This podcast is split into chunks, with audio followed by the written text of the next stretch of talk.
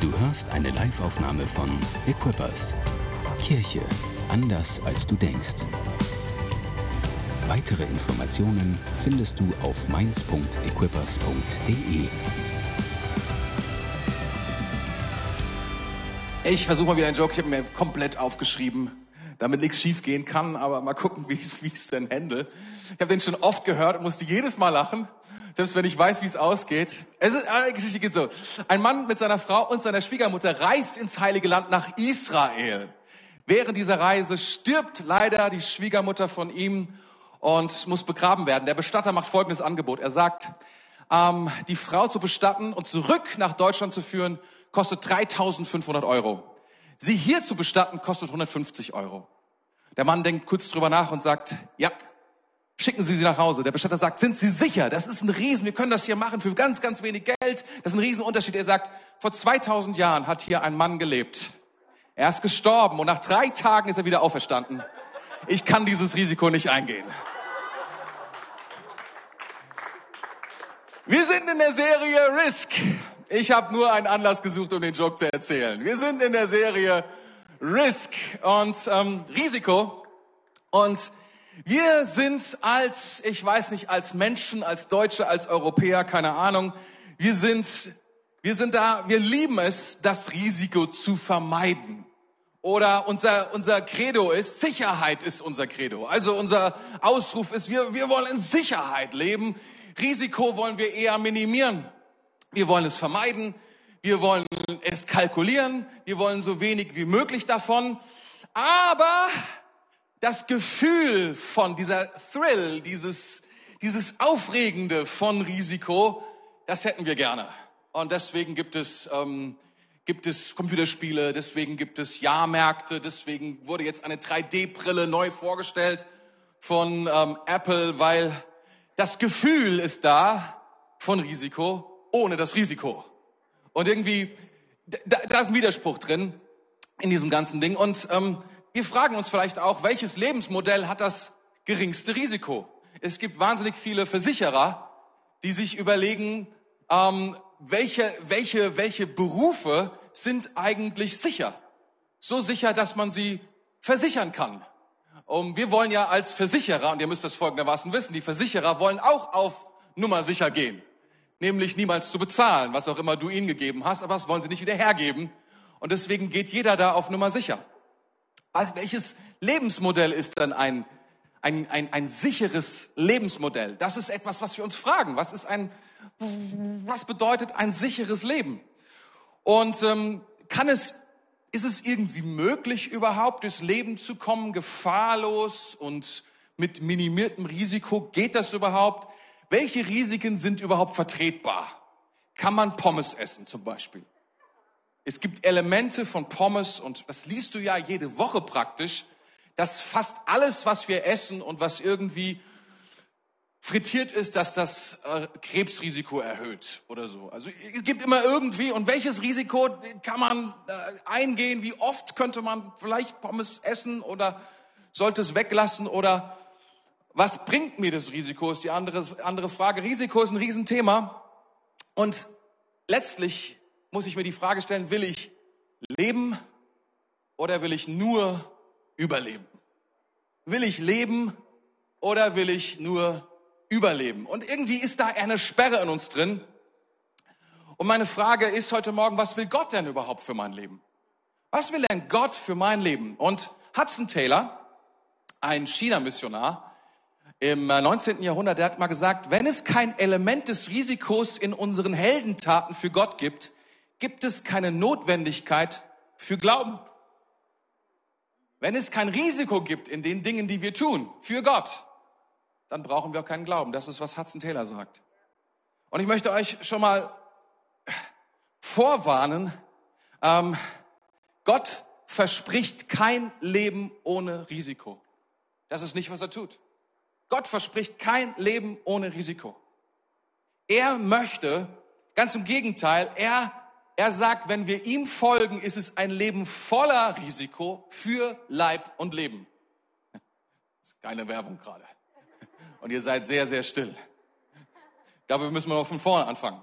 Die erste Reihe hat die Aufgabe, die Aufgabe zu empfangen das Wort Gottes und Amen dazu zu sagen. Amen. Sehr, sehr gut. Ich weiß, das Thema ist vielleicht erstmal etwas erschreckend oder so, aber äh, die Einführung da hinein, aber wir, wir müssen das hören. Wisst ihr, gleichzeitig ist es so, Gott zu ignorieren und sein Wort zu ignorieren, ist ein viel größeres Risiko, als zu versuchen, mit Gott zu leben. Das ist das Problem. Ja, das müssen wir uns auch mal vorstellen. Das, das Risiko, ohne Gott zu leben, ist groß. Gott zu vertrauen erscheint schwierig. Gott zu vertrauen erscheint schwierig, ist aber ein kalkulierbares Risiko. Gott nicht zu vertrauen erscheint leicht, ist aber ein unkalkulierbares Risiko. Soweit. Ich habe ich hab einen guten Satz gefunden. Jemand hat mal gesagt, nur diejenigen, die riskieren, zu weit zu gehen, werden jemals wissen, wie weit sie gehen können. Ja, wenn ich, ich einen guten Satz so. Und ich möchte uns ein klein bisschen einstimmen auf dieses Thema, weil ich glaube, dass wir eine Entscheidung treffen müssen für unser Leben, wenn wir mit Gott leben wollen, ein Leben zu führen mit Risiko. Und ich weiß, viele sind bereit für dieses Gefühl von Risiko ohne das Risiko. Weil, weil wir das so gelernt haben, weil das so funktioniert, weil heutzutage alles ist abgesichert. Du kannst ja gar nicht mehr so tief fallen, dass es, dass es wirklich weh tut. Und deswegen haben wir das Gefühl, ah, eigentlich, wir wollen nicht zu weit gehen. Nicht, nicht, hinter die Sozialsysteme unseres Staates, nicht hinter den TÜV und seine Siegel, die er gibt. Nicht hinter, äh, nicht hinter das, was, was uns das Gefühl gibt, dass wir sicher sind. Und ich möchte heute Morgen zu dir sagen, ich glaube, Gott ist auf einer anderen Seite unterwegs. Er möchte etwas anderes für uns. Und dennoch glaube ich, dass es sich lohnt, Gott zu folgen und dem Risiko, was er für uns hat. Und ich glaube, wir müssen eine Entscheidung treffen, dass wir diesem Risiko folgen. Mehr als der Sicherheit, die diese Welt anbietet. Und wir versuchen ja wirklich alles abzusichern. Absolut alles. Ich meine, wir leben ja in einem Land von Sicherheitsfanatikern. Man kann es gar nicht anders sagen. In, bei jedem Flugzeugflug wird vorher erklärt, wie die Sicherheitsauflagen sind. Die habe ich 350 Mal gesehen. Und dennoch erklären sie es jedes Mal, weil es ist so wichtig, diese Sicherheit zu kennen. Ich möchte euch eine Geschichte vorlesen. Es ist eine ziemlich lange Geschichte. Ich hoffe, es gelingt mir, es so zu tun, dass du es gut hören kannst. Sie steht in der Bibel selbstverständlich. Und sie geht um dieses Risiko. Sie ist dieses Risiko. Und ich bin gespannt, wie Gott heute zu uns spricht. Seid ihr bereit? Apostelgeschichte 27, 21 bis 44. Eieiei. Schon lange hatte niemand mehr etwas gegessen.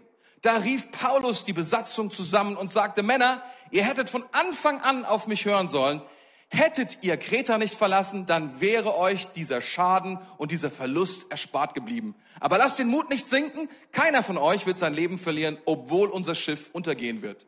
Letzte Nacht stand der Engel Gottes, dem ich gehöre und dem ich diene, neben mir und sagte, hab keine Angst, Paulus, denn du wirst auf jeden Fall vor dem Kaiser vor Gericht stehen. Und Gott in seiner Güte hat jedem sicheres Geleit zugesagt, der mit dir segelt.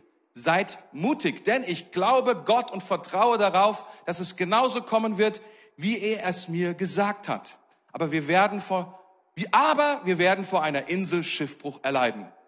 Als wir in der 14. Nacht dieses Sturms gegen Mitternacht in die Adria getrieben wurden, merkten die Seeleute, dass Land in der Nähe war. Sie warfen das Lot und stellten fest, dass das Wasser nur 37 Meter tief war. Etwas weiter warfen sie das Lot noch einmal und maßen kaum 28 Meter.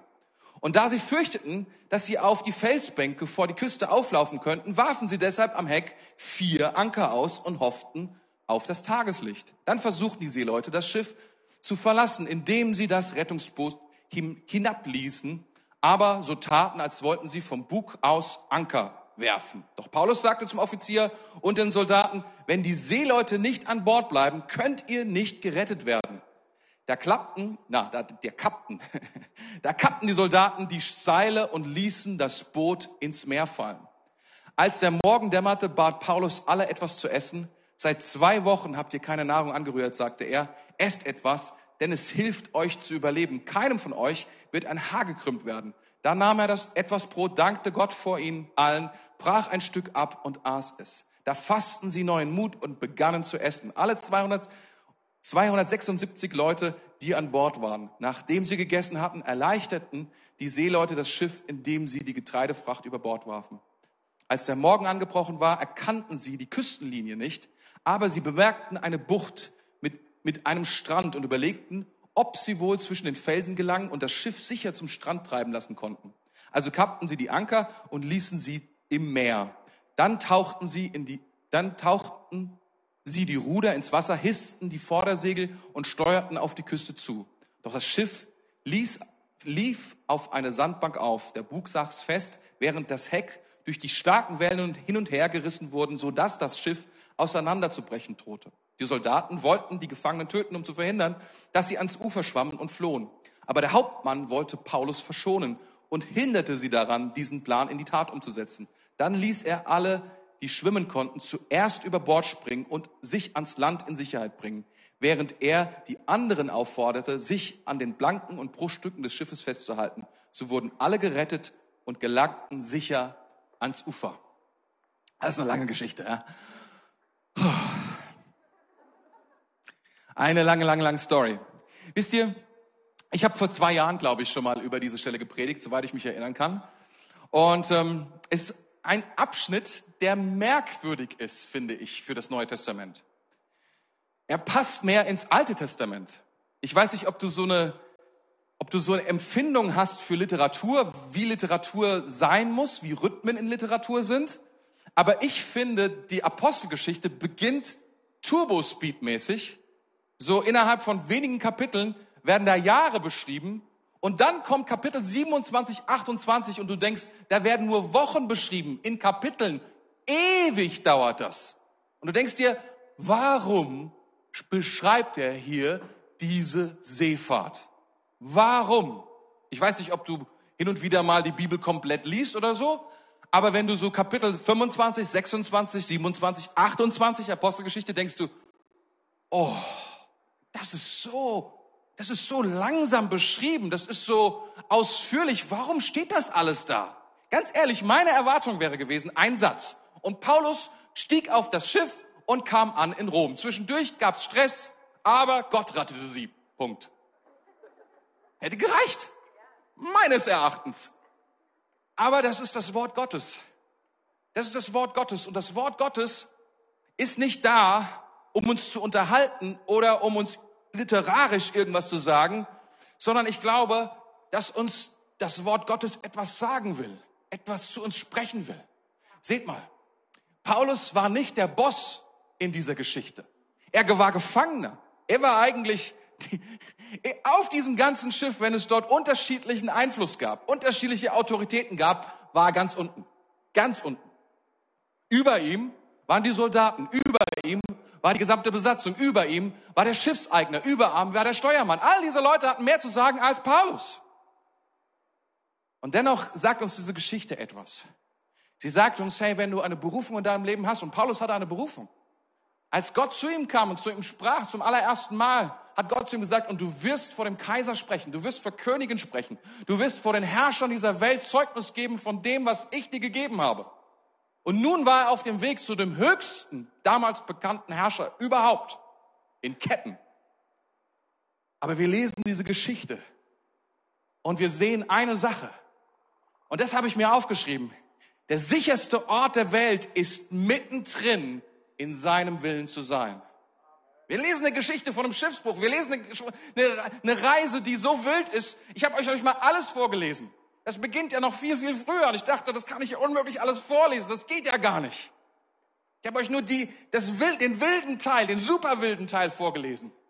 Ich glaube, dass wir verstehen sollen in dieser Geschichte, sie ist so prophetisch, sie spricht zu uns, übt darüber, wie wir das Leben leben können, wenn wir eine Berufung haben und wie die Wege Gottes sind. Und wir erkennen es in diesen Kapiteln ganz besonders stark.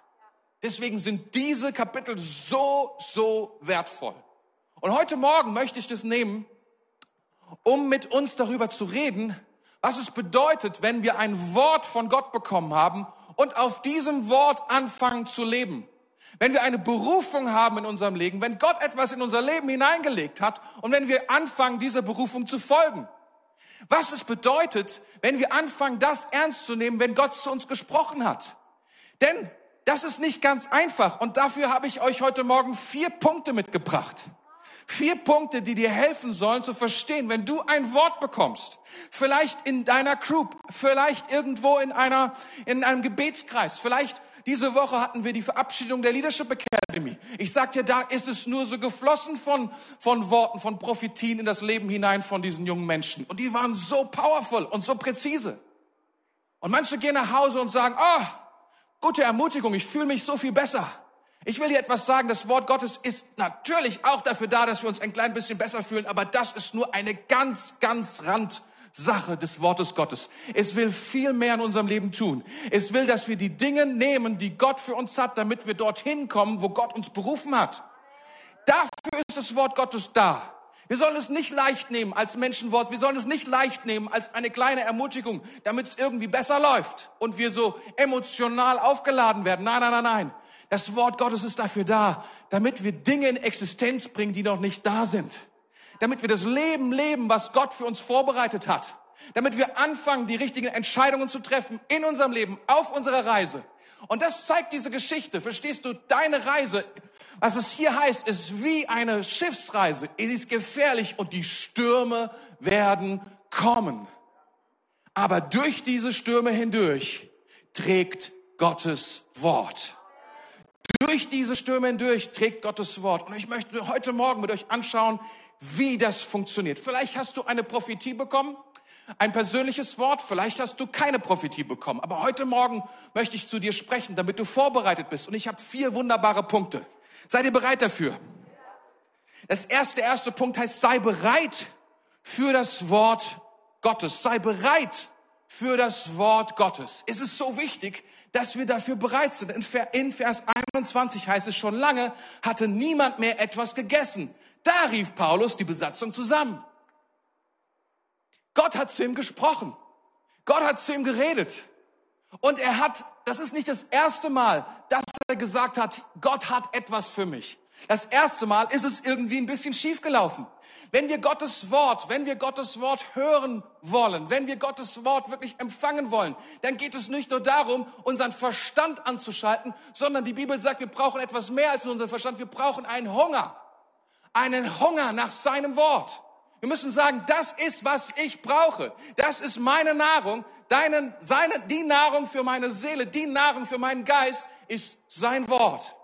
Genauso wie ich frühstücken muss, damit mein Körper in Ordnung bleibt und Abendessen muss oder was auch immer du tust, um das hinzubekommen. Das ist wichtig für deinen Körper. Du musst Wasser trinken. Genauso braucht deine Seele, braucht dein Geist das Wort Gottes. Und wisst ihr, er wartete so lange, bis alle hungrig waren. Und dann rief er sie zusammen. Wisst ihr, Paulus hatte sich schon vorher gewarnt vor dem Sturm. Gott hatte bereits zu ihm gesprochen. Niemand wollte hören. Die Fachleute, der Steuermann war das. Die Eigner waren anderer Meinung. Pass auf, du hast keine Ahnung. Wir machen das schon seit 20 Jahren. Wir sind schon seit so langer Zeit unterwegs. Die, die Anführer, die das Sagen hatten auf diesem Schiff, die Offiziere waren anderer Meinung. Die Mehrheit der Besatzung war anderer Meinung. Sie haben gesagt, das, was du sagst, Paulus, das kann gar nicht sein. Nein, nein, nein, nein. Das ist, wird nicht funktionieren. Ich will dir etwas sagen. Die Mehrheit hat nicht immer recht. Die Mehrheit weiß nicht immer, was richtig ist. Das müssen wir unbedingt lernen. Wenn du hörst, ich weiß, ich will, ich werde nicht politisch werden, dennoch werde ich sagen Folgendes. Wenn die Leute sich bedienen und sagen, die Mehrheit der Bundesdeutschen will, heißt es nicht, dass das richtig ist. Egal so rum oder so rum. Bedeutet das noch lange nicht. Die Mehrheit hat nicht immer recht. Die Autorität hat nicht immer recht. Die Fachleute haben nicht immer recht. Was es braucht, ist, wir müssen die Stimme Gottes hören. Und wir müssen bereit sein zu sagen, die Stimme Gottes ist wichtiger als jede andere Stimme. Wir brauchen Hunger. Wenn diese Pandemie für irgendetwas gut war in meinem Leben und ich glaube im Leben von vielen anderen, dann, dass sie etwas getan hat, dass sie geordnet hat in unseren Herzen, welche Stimmen wichtig sind, welcher Hunger wichtig ist, was wir wirklich brauchen, welche Stimmen wir wirklich zuhören müssen. Gott will etwas vorbereiten in unseren Herzen, damit wir sagen, Gott ist nicht irgendeine Option unter vielen Stimmen, es ist die Stimme, die wir hören müssen für unser Leben, die uns trägt durch den Sturm hindurch, damit wir durchkommen.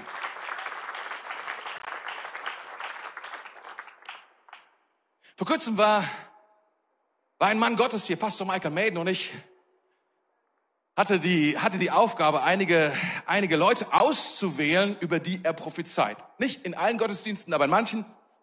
Ähm, und vielleicht fragst du dich, wahrscheinlich fragst du dich, wie hat Pastor Tore denn gewählt? Bestimmt hatte er doch irgendein Schema oder so etwas. Und Tatsächlich, ich hatte, hatte, hatte eine, ein, ein Gebet, weil wir hatten vier Wochen lang vorher eine Gebets, eine, eine Predigtserie und die hieß, wie ihr wisst, Listen. Zu Deutsch, hört zu. Hört zu. Und diese Predigtserie hatte nur ein, ein Ziel, wenn man so will, unsere Herzen bereit zu machen, zuzuhören. Weil das ist, was wir brauchen. Wir brauchen eine Bereitschaft, einen Hunger zu hören. Folgende Challenge für mich. Das Herz, das menschliche Herz kennt nur Gott. Ich weiß nicht, was in deinem Herzen ist. Gott weiß es. Und so äh, blieb es mir nur übrig zu beten und zu sagen, Gott, was, was sagst du? Weil in der Bibel steht eine Sache, wir sollen Gottes Perlen, Gottes Wort nicht vor die Säue werfen. Jetzt fühlt sich niemand hier wie eine Sau, ich weiß. Aber das ist auch nur ein Bild dass wir so etwas Wertvolles haben wie das Wort Gottes und wir wollen dieses Wort richtig behandeln. Wir wollen es richtig nehmen. Und dafür brauchen wir eine Bereitschaft des Herzens. Und insgesamt kann man vielleicht sagen, wenn man ganz grob vorgeht, gibt es bestimmt zwei Gruppen, die gab es vor einigen Wochen. Und jetzt ist es ganz anders. Aber vor zwei Wochen war es so, es gab Leute, die waren vorbereitet und es gab Leute und Herzen, die waren nicht vorbereitet vorbereitet, das Wort Gottes zu hören oder unvorbereitet, das Wort Gottes nicht richtig zu hören. Und Pastor Lukas hat letzte Woche darüber gesprochen. Er hat von diesem, von diesem Feld gesprochen, was Jesus, was Jesus mal als Gleichnis erzählt hat, von diesem Feld, auf dem das Wort Gottes fällt als Samen. Und das Feld ist verantwortlich, wie wir das Wort aufnehmen, ob wir das Wort aufnehmen. Und es gibt da verschiedene. Es gibt da die Hartherzigen, die, die das Wort, die Gott kennen, aber der Zustand ihres Herzens ist rau, ist wund. Sie haben kein Verständnis darüber, wie Gott handelt. Sie wissen nicht, wie Gott handelt. Sie sind wie, sie sitzen dort wie Prüfer und sie glauben, sie können Gott prüfen. Dabei lässt sich Gott nicht prüfen. Gott ist nicht bereit, sich von irgendeiner menschlichen Seele prüfen zu lassen, testen zu lassen. Wird er nicht tun. Niemals. Egal wie rau dein Herz ist, wie hart dein Herz ist. Das, so können wir Gottes Wort nicht empfangen. Dann gibt es, gibt es noch Hype-People, People des Hypes. Äh, äh, äh. Auch sie kennen Gott. Ähm, aber sie sind nicht bereit, den Preis zu bezahlen, den es kostet, die Frucht zu sehen. Das sind Leute des Augenblicks, sagt die Bibel. Die sagen, oh, das ist ein wunderschöner Augenblick, das Wort Gottes kommt, es tut so wunderbare Dinge, es ermutigt mich. Aber dann, wenn, wenn es darum geht, tiefer zu gehen, die Wurzeln zu erlauben, tief einzudringen in das Leben, in das Herz, in, in, in, in, in die Umstände, in, in Konsequenzen zu fahren, dann sagen wir, oh, das ist, oh, das, das ist so anstrengend, das ist schwierig. Das wollen wir lieber nicht. Das sind Hype-People, das ist schwierig. Dann gibt es noch die FOMOs. Kennt ihr FOMOs? Das sind die Leute, die Fear of Missing Out People. Die wollen immer mehr. Die wollen immer mehr. Die sind, die sind gar nicht, die sind gar nicht voll zu bekommen. Die sind so Fear of Missing Out. Das sind Leute, die sagen, oh, ich, ich habe immer noch mehr. Ich will das, ich will das. Aber sie haben einen ungemanagten Hunger. Sie wissen nicht, nach was sie Hunger haben. Sie haben nach allem Hunger. Und sie schopfen sich mit allem voll. Und da sagt das Wort Gottes, erstickt das, was Gott gesagt hat, unter dem, was wir sonst noch so konsumieren und in uns hinein legen, bringen, essen, was, wie auch immer du sagen willst. Das sind die FOMOs, auch das ist schwieriges Herz. Und dann gibt es die Vorbereiteten, die Suchenden und Es ist ganz interessant, weil suchende Menschen, wird in der Bibel ganz klar beschrieben, sind Menschen, die, die Gott nicht kennen, aber die nichts zu verlieren haben. Die haben irgendwie etwas, die sagen, ey, ich habe alles ausprobiert. I don't care. Ich bin jetzt in diesem komischen Gottesdienst. Sonntagmorgen. Gott, wenn du lebst, show up oder eben nicht. Aber ich bin hier. Und dann heißt es im Wort Gottes, 1. Korinther 14, 24, wenn alle Weissagen und irgendein Ungläubiger oder Unkundiger kommt herein, so wird er von allen überführt, von allen beurteilt. Das Verborgene seines Herzens wird offenbar und so wird er auf sein Angesicht fallen und wird Gott anbeten und verkündigen, dass Gott wirklich unter euch ist. Wenn das Wort Gottes in solche Herzen fällt, weil sie plötzlich, es gibt so häufig Leute, die sagen, so häufig Menschen, die sagen, diese Predigt, diese Predigt war nur für mich, nur für mich. Und ich bin überzeugt davon, dass Gott redet, auch heute Morgen zu Einzelnen hier in diesem Raum. Und genauso funktioniert es. Gott spricht etwas in mein Herz nicht, weil ich es bin, sondern weil sein Heiliger Geist da ist. Vorbereitete Herzen empfangen und sagen, das bin ich. Das ist, was ich hören muss. Das ist, was Gott spricht. Ich kann mich dem nicht entziehen. Er redet zu mir. Vorbereitete Herzen sind Herzen, die weich sind, die gesäubert sind von Steinen der Vergangenheit, die nicht sich beeinflussen lassen von all dem, was, in, was früher mal war und im ständigen Bedauernmodus sind. Sie sind frei von Unkraut der Gelegenheiten. Hin und her geworfen, eigentlich die ganze Zeit nur auf dem Rand des Stuhls sitzen. Was passiert? Was ist für mich? Endlich komme ich hier raus aus dieser Situation. Nein, nein, nein, nein. Herzen, die vorbereitet sind, haben kein Unkraut und keine Steine, sondern sind bereit zu sagen, Geist Gottes, sprich. Was auch immer du für mich hast, was auch immer dein Wort für mich ist, ist ready. Ich will es nehmen. Ich will es empfangen. Ich glaube, das sind vorbereitete Herzen. Und ähm, weißt du, wenn du Gott nicht hören kannst durch deine Mitbrüder, dann hörst du ihn auch nicht durch den Mann Gottes. Wenn du nicht bereit bist, das Wort Gottes zu hören von jemandem in deiner Group, von jemand stinknormal, dem du auf dem Parkplatz triffst, dann bist du auch nicht bereit, wenn der Prophet Gottes kommt und der war hier, definitiv und zu dir redet. Das ist dasselbe ist dasselbe. Wir brauchen das gleiche Herz. Deswegen mein Vorschlag an das, bereite dein Herz vor. Weißt du, wenn du das tust, wenn du dein Herz vorbereitest, darauf können wir Einfluss nehmen. Wenn du das tust, wird dein Herz weich und Verzweiflung weicht. Du brauchst nicht mehr, du brauchst es nicht mehr so verzweifelt. Du brauchst es nicht mehr, es geht nicht mehr um Leben und Tod. Warum? Weil Gott hat dein Herz schon längst berührt. Du sitzt da und sagst, oh, es wäre natürlich schön, aber. Und hier ist die Frage aller Fragen, mit der du dein Herz überprüfen kannst. Kann ich mich freuen für andere? Wenn sie etwas bekommen an jedem Sonntag, an jedem Tag, während ich dabei sein darf, um zu beobachten. Das ist ein Unterschied. Das ist die Prüfung des Herzens. Und wenn es so ist, dass du dich nicht freuen kannst, oh, dann gehörst du zu den Leuten, die ihre Herzen vorbereiten sollten. Wirklich, wenn sie nicht vorbereitet sind, wird mit dem Wort Gottes nichts Gutes passieren in deinem Herzen. Es wird nicht die Frucht bringen, zu die es kommt. Es soll 30-fach, 60-fach, 80-fach, 100-fache Frucht bringen in deinem Herzen. Dafür kommt das Wort Gottes in dein Herz. Und für nichts anderes. Ah, es gibt auch andere Gründe. Vielleicht manchmal ist es ein Timing. Vielleicht ist es einfach noch nicht der Zeitpunkt, an dem wir hören können, was Gott über unser Leben sagt. Es ist oft eine Frage von Timing. Und ähm, vielleicht würde es uns stolz machen. Vielleicht würde die Reaktion in uns etwas bewirken, die nicht gesund wäre. Ich möchte dir sagen, ich glaube, manchmal ist es auch so, vielleicht läufst du einfach auf, auf der richtigen, bist einfach auf dem richtigen Weg. Ich will dir das mal sagen. Gott hat so viel zu tun mit all den Leuten, die ermutigt werden müssen, weil die so am Arsch sind, aber dich nicht, weil du bist gut drauf. Du, du brauchst einfach dir sagen, hey, come on, ganz ehrlich, oder? Kannst dich mal hinsetzen in das Team äh, der Sanitäter und sagen, ja, ich bin da, um anderen Leuten zu helfen. Und bin ich der, der auf dem Feld liegt und Hilfe braucht? Ich, ich bin da gut unterwegs und das, ehrlich, das, das kann wirklich gut sein. Weißt du, bis, bis ich mein erstes prophetisches Wort bekommen habe, sind Jahre vergangen, Jahrzehnte vergangen.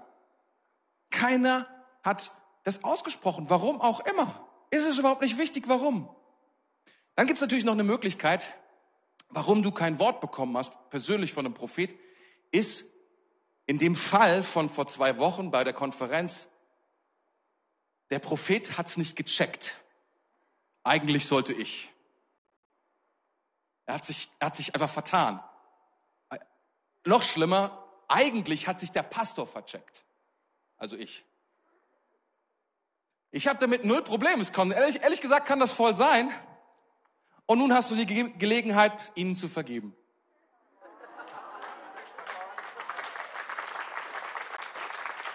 Nullo Problemo, gar kein Problem. Weißt du, kein prophetisches Wort erhalten zu haben, heißt nicht, dass du nicht berufen bist.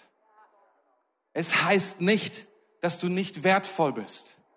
Es heißt nicht, dass du nicht gesehen bist von unserem Gott. Es heißt auch nicht, dass du nicht geliebt bist von unserem Gott. Das all das bedeutet das nicht. Es ist einfach so, vielleicht war dein Herz nicht bereit, vielleicht warst du auf dem guten Weg oder der Pastor war schuld. Whatever. Eins von diesen Gründen.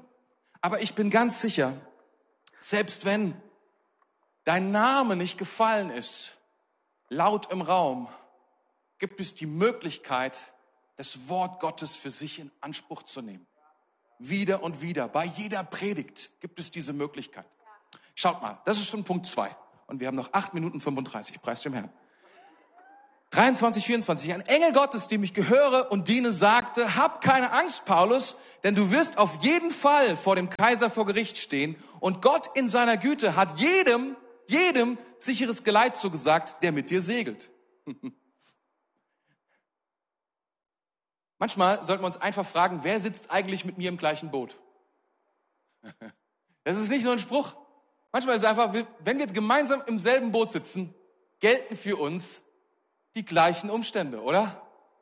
Dann gelten für uns in gewisser Weise auch dieselben Regeln, oder? Denn wir sitzen gemeinsam im Boot. Wisst ihr, mir ist es schon ein paar Mal passiert jetzt in meinem Leben, dass ich einfach das Wort Gottes beansprucht habe für mich und es war gar nicht für mich. Zumindest nicht laut. Einmal, da waren wir auf so einer Freizeit mit lauter Pastoren gewesen und dann haben wir angefangen füreinander zu prophezeien und meine Frau, die hat voll abgestaubt. Volle Kanne. Übrigens hat sie kein persönliches Wort in dieser Konferenz bekommen, weil sie jetzt die meiste Zeit drüben bei den Kids war. Nur zur Info. Und sie beklagt sich nicht. Falls das dir hilft.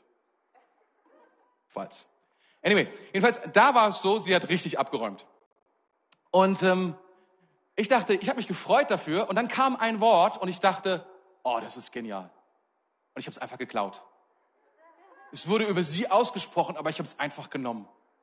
Ich habe ich hab gebetet, ich habe gesagt, Herr, das ist jetzt für mich. Ich nehme das jetzt einfach für mich. Ich glaube, dass du zu mir gesprochen hast. I don't care. Die kennen uns ja nicht so gut, ne? Die Propheten. Und sie haben es über sie ausgesprochen, aber ich nehme es für mich. Ich bin sicher, das ist für mich. Weil mit meiner Frau sitze ich in einem Boot. Ich kann manchmal einfach nehmen, verstehst du, was sie hat, ist auch meins. Ist überhaupt kein Problem. Vor ein paar Monaten war, war ich auf einer Konferenz, auf einer Konferenz in, in, in Auckland. Und da war auch ein, ein Typ da, der hat prophezeit. Und ähm, er hat darüber gesprochen, was Equippers Church sein wird. Und er hat einfach nur gesagt, Equippers Church.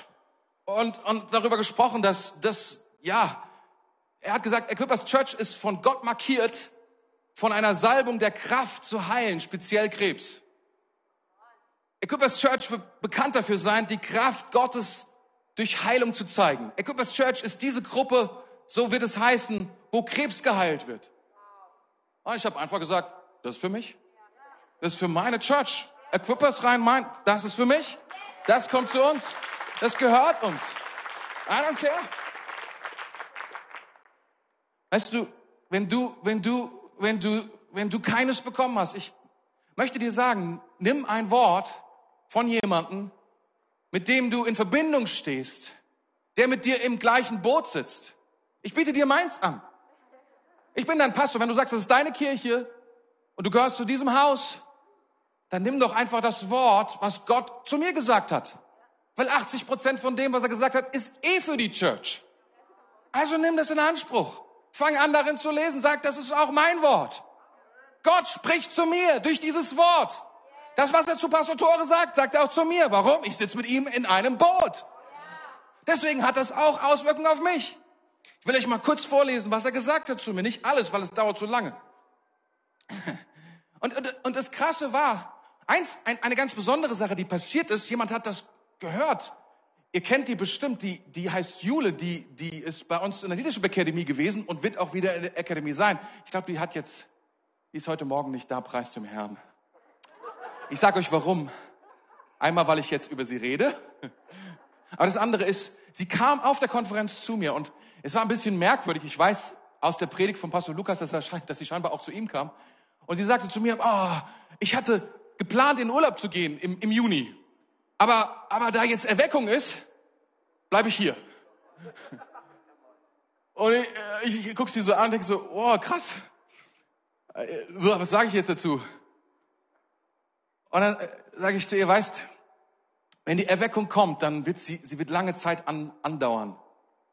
Und das, die Jesus People, da gab es schon mal eine Erweckung in Kalifornien in den 70ern. Und die, die hatten auch, weil da war, Gott ist gekommen. Und die Leute haben an, aufgehört zu leben. Und nur noch zu glauben, Gott kommt ja eh bald wieder, also muss ich ja nicht studieren. Gott kommt ja eh bald wieder, also muss ich nicht dies oder jenes tun. Und das ist keine gute Idee. Und deswegen habe ich zu ihr gesagt, nein, nein, nein, nein, nein. Mach auf jeden Fall Urlaub, das ist eine gute Idee. Hör nicht auf zu leben. Hör nicht auf, das zu tun, wozu Gott dich berufen hat. Und Urlaub zu machen, mach aber nicht Urlaub von Gott, sondern mach, mach Urlaub mit Gott. Deswegen feiere ich es hart, dass sie heute nicht hier ist, dass sie Urlaub macht mit Gott. Aber was ist passiert? Sie hat sich zu eigen gemacht. Sie hat keine persönliche Prophetie bekommen. Aber sie hat gesagt, das ist meine Church. Das, was hier passiert, ist, was mit meinem Leben passiert. Darum gehört es mir. Ich nehme es in Anspruch. Ihre Schlussfolgerung war noch ein bisschen. Aber daran konnten wir ja arbeiten. Pastor Lukas und ich zusammen. Was sagte er? Er sagte, I saw, I saw you signing papers. And they and someone said, well, is that you are extending the lease? And you said, no, God, no, God is giving us the building. Das waren die ersten Sätze, die er gesagt hat. Und du fragst dich vielleicht, what ist das? Fakt ist, dass wir gerade einen 22 Jahres Mietsvertrag verhandeln und 22 Jahre ist. Ich weiß gar nicht, wie ich das beschreiben soll. Jeder, der das hört, es geht über, über Kaufen hinaus. Man vermietet nichts über 22 Jahre. Es sei denn, es gehört einem. Und warum hat er das gesagt? Das wusste er nicht. Ich habe ihm nicht erzählt, dass wir das haben oder irgendwie sowas. Sondern er hat, es war ein Wort Erkenntnis, mit dem er gesagt hat, hey, Gott ist im Raum. Er sieht genau deine Situation. Das ist, was Gott damit tun will. Und dann hat er viele andere Dinge gesagt. Das war persönlich für mich, das musstest du nicht wissen. Aber damit du es nehmen kannst, hörst du es jetzt von mir. Es war also, ich dachte so, wow, Gott ist da. Jawohl, genau das ist die Situation. 22 Jahre Mietvertrag, das ist krass. Ich weiß nicht, wer von euch, wenn ich diesen Vertrag unterschreibe, habe ich quasi meine Rente damit unterschrieben. So, so weit geht der Vertrag. Ist richtig krass. Und dann geht es weiter und, und viele, viele, Dinge, viele Dinge sagt er dann. Und dann sagt er, God is meeting you, sir.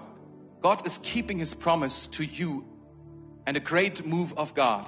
Why not Germany? Why not this town? Why not this church? Why not you? Why not now? Und dann spricht er über das Feuer Gottes, was kommt und über all diese anderen Dinge. Warum nimmst du nicht dieses Wort und sagst, warum nicht, Gott, mit mir? Warum nicht mit dieser Stadt? Warum nicht mit meinem Leben? Warum nicht in meinem Haus? Warum nicht? Gott kann es tun. Warum nicht heute? Lass uns nicht zurückdrängen, nur einen Millimeter hinter das, was Gott gesagt hat. Es mag sein, dass es heißer wird.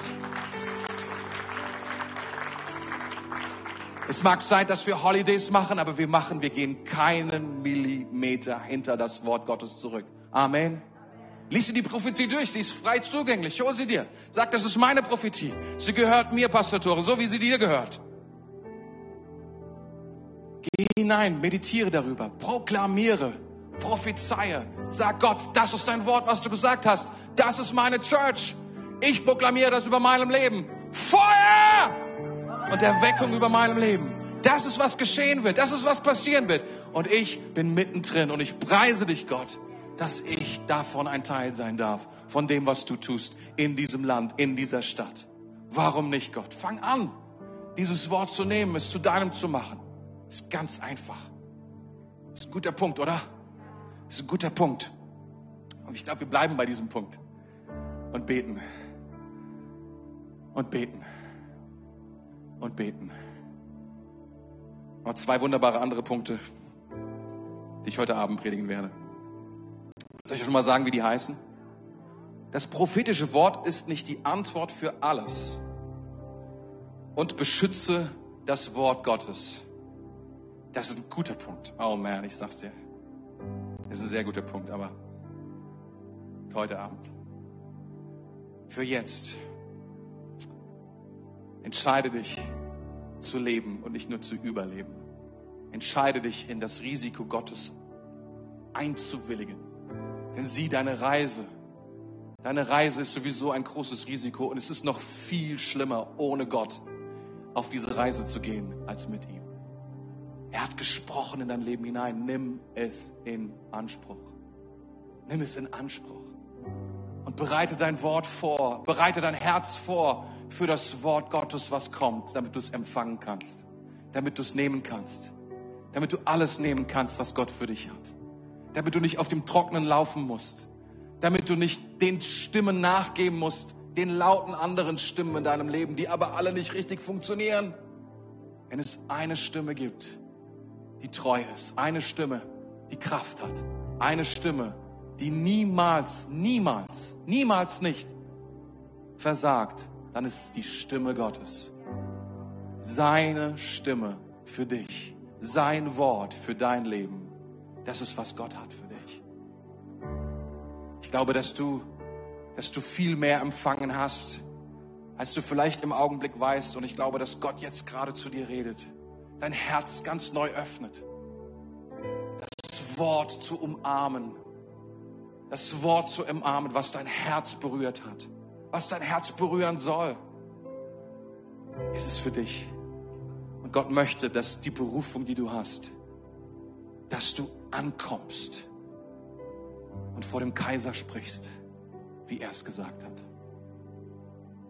Dein Leben ist nicht zu verfuscht. Dein Leben ist nicht zu spät. Es ist genau richtig. Du bist hier in diesem Raum. Gott ist in diesem Raum. Sein Heiliger Geist ist in diesem Raum. Sein kraftvolles Wort ist in diesem Raum. Und es bewegt sich, der Heilige Geist bewegt sich in diesem Raum. Mit Kraft heilender Kraft, mit verändernder Kraft. Er ist hier. Komm, lass uns zusammen beten, wenn du möchtest. Lass uns kurz aufstehen. Heiliger Geist, wir danken dir, preisen dich. Danken dir für dein Wort. Danke, dass du uns führst und leitest. Herr, wie auch immer der Sturm aussieht in unserem Leben, Jesus, du hast ein Wort für uns. Du hast Rettung für uns. Du hast eine Berufung für uns. Ich spreche das aus über unserem Leben. Ich spreche das aus über deinem Leben. Gott spricht zu dir. Es ist nicht vorbei. Es ist nicht vorbei. Heiliger Geist, komm mit deiner Kraft, mit Weisheit, mit Heilung. Ja, Heiliger Geist, du kannst heil machen alles, was kaputt gegangen ist.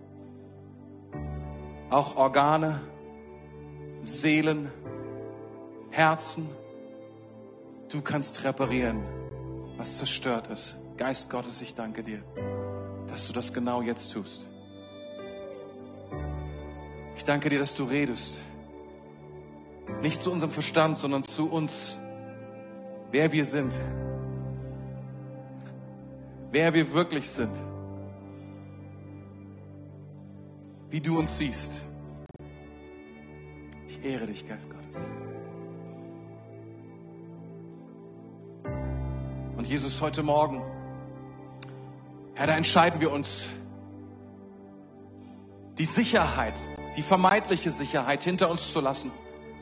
Das, was uns immer einen Anschein gibt, dass alles gut wird, dass alles richtig ist. Die falschen Sicherheiten, die falschen Stimmen in unserem Leben. Herr, wir entscheiden uns zu sagen, nein, nein, Gott, wir vertrauen dir.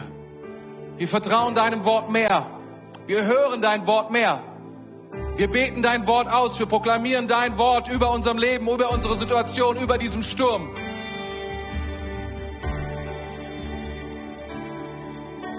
Wir glauben dir, Heiliger Geist. Hm. Danke für deine Gegenwart. Danke für das, was du tust. Danke, Herr. Danke fürs Zuhören. Weitere Informationen findest du auf mainz.equippers.de.